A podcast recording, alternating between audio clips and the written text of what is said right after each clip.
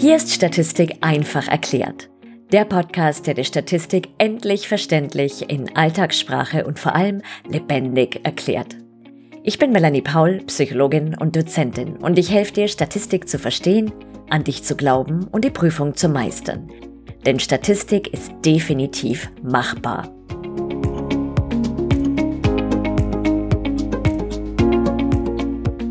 Der wohl gruseligste Tag im Leben vieler Studierender ist der Tag der Statistikklausur. Der kommt leider irgendwann, unweigerlich, und damit's dich nicht mehr so gruselt, habe ich dir meine besten Erfolgstipps zusammengestellt. Fangen wir an. Nummer eins: Du machst in der Klausur erstmal alle Aufgaben, die du gut bewältigen kannst. Häng dich nicht an Aufgabe 2b auf, weil du die jetzt noch nicht beantworten kannst, sondern mach weiter mit C oder mit drittens oder mit viertens oder wo auch immer du gerade bist, ja? Mach einfach erstmal nur das, was du kannst. Das hat zwei Vorteile. Der eine ist, du hast bereits einen Löwenanteil geschafft. Hoffentlich. Davon gehen wir aus.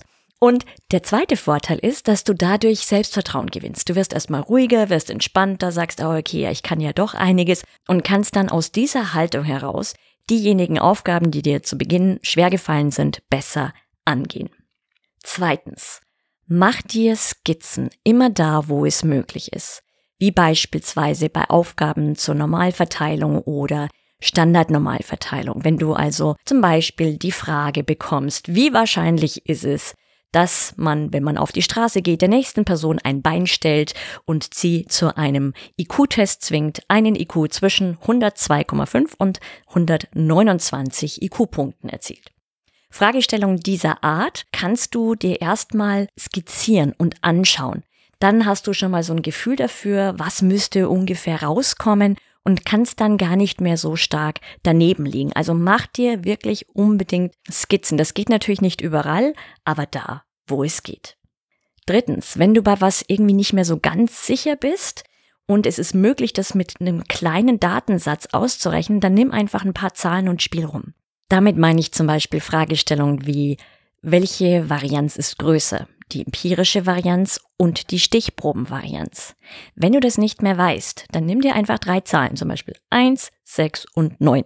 Und dann berechnest du einmal die empirische Varianz und einmal die Stichprobenvarianz teilst, also einmal durch n und einmal durch n minus eins und schon siehst du, welche ist die größere. Also wenn es möglich ist und du was nicht mehr weißt, spiel einfach mit drei, vier Zahlen rum und dann bekommst du einen Hinweis.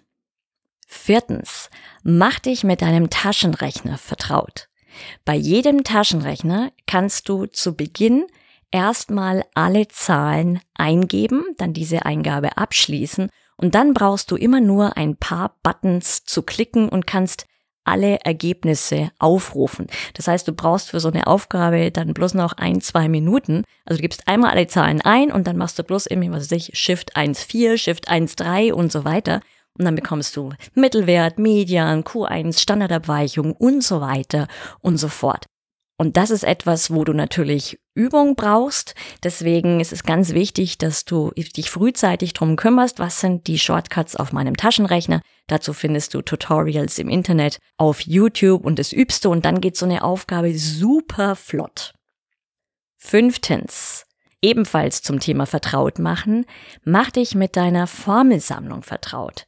Im Normalfall erhältst du vorab von deiner Hochschule eine Formelsammlung, die du dann auch in die Klausur mitnehmen darfst, beziehungsweise sie wird dir ausgehändigt. Und wenn du mit dieser Formelsammlung vorher intensiv gearbeitet hast, dann musst du nicht lange rumblättern und rumsuchen in der Klausur, sondern weißt, ah ja, genau, das war auf Seite 4 unten und das andere war auf Seite 8 oben und so weiter. Bevor es weitergeht, Fühlst du dich schon gerüstet für die Klausur? Falls nicht und falls du das Gefühl hast, es könnte nicht schaden, sich ein wenig Unterstützung zu holen, dann schau doch mal auf meiner Website vorbei www.statistikpsychologie.de. Hier findest du Nachhilfe, Gruppennachhilfe, Crashkurse für die deskriptive und schließende Statistik und meinen umfassenden Power-Videokurs Inferenzstatistik und SPSS leicht gemacht. Außerdem meinen Blog mit ganz vielen hilfreichen Artikeln und vieles mehr. Weiter geht's. Sechstens, hab einen Leuchtstift dabei und marker dir das Wesentliche in den Aufgaben an. Denn du weißt ja, bei den Aufgaben ist immer so eine Story drum gepackt. Und das Wesentliche ist es, die Aufgabe von der Story zu befreien und rauszufinden, worum geht's eigentlich inhaltlich. Und da ist es sehr hilfreich, wenn du dir ein oder sogar zwei Leuchtstifte mit verschiedenen Farben mitnimmst. Siebtens. Konzentration steigern. Wenn du das Gefühl hast, oh, es geht irgendwie so ein bisschen bergab mit der Konzentration und rundherum wird dann schon angefangen, so mit hin und her rutschen und zur Toilette gehen und so weiter, dann mach die sogenannte Denkmütze aus der Kinesiologie. Ich verlinke die unten auch. Das ist eine ganz einfache Übung, sieht so ein bisschen strange aus, macht aber nichts, ist egal. Du massierst dir den Rand deiner Ohren von oben nach unten und wieder zurück und das aktiviert tatsächlich die Denkfunktionen und du kannst dann besser auch wieder Sachen erinnern. Und davon abgesehen könntest du dir zum Beispiel auch ein ätherisches Öl mitnehmen, vor allem Rosmarin und Zitrone sind sehr geeignet, um die Konzentration zu steigern. Achtens, wenn du das Gefühl hast, dass die Energie nicht mehr so da ist, du bist müde, dann könntest du mal auf die Toilette gehen und dort Atemübungen machen, zum Beispiel Breath Scaling, also so eine Atemaktivierungsübung, die deine Energie wieder hochbringt, wo du wieder ganz viel Sauerstoff in dein Gehirn reinpumpst. Und das machst du am besten auf der Toilette, da sieht dich niemand. Das dauert 30 Sekunden und du bist wieder fit und kannst wieder zurück in den Hörsaal zur Klausur gehen. Auch dafür setze ich dir den Link in die Show Notes.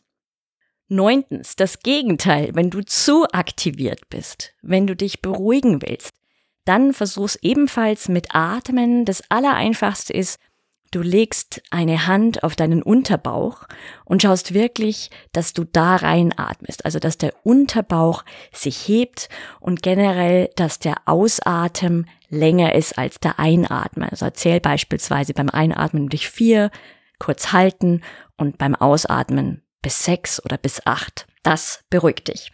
Und zu guter Letzt Tipp 10.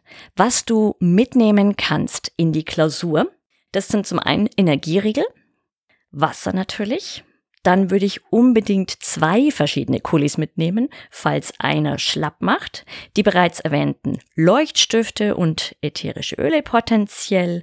Vielleicht auch etwas, was dich beruhigt, ja, also so wie so ein kleiner Stein zum Beispiel, den du in der Hosentasche hast, den du anlangen kannst und dann wirst du ruhiger. Das musst du natürlich vorher schon mal üben, dass du den sozusagen als Anker programmierst.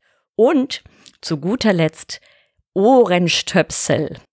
Wenn du sensibel bist für die Geräusche anderer Menschen um dich herum und dich ein bisschen mehr abschirmen willst, dann nimm dir Ohrenstöpsel mit. Ich hatte selber in jeder einzelnen Klausur, die ich geschrieben habe, Ohrenstöpsel dabei. Weil ab einem gewissen Zeitpunkt geht's einfach rund. Ja, die Leute stehen auf, setzen sich wieder hin, es wird geblättert, es wird oh, durchgeatmet, geschnauft. Also das ist dann irgendwann nervig. Und damit du da so ein bisschen mehr deine Ruhe hast, sind Ohrenstöpsel gut. Jetzt hoffe ich, dass du dich gerüstet fühlst, zumindest auf dieser Ebene für die Klausur. Ich glaube an dich, du wirst die Klausur schaffen. Wir hören uns beim nächsten Mal.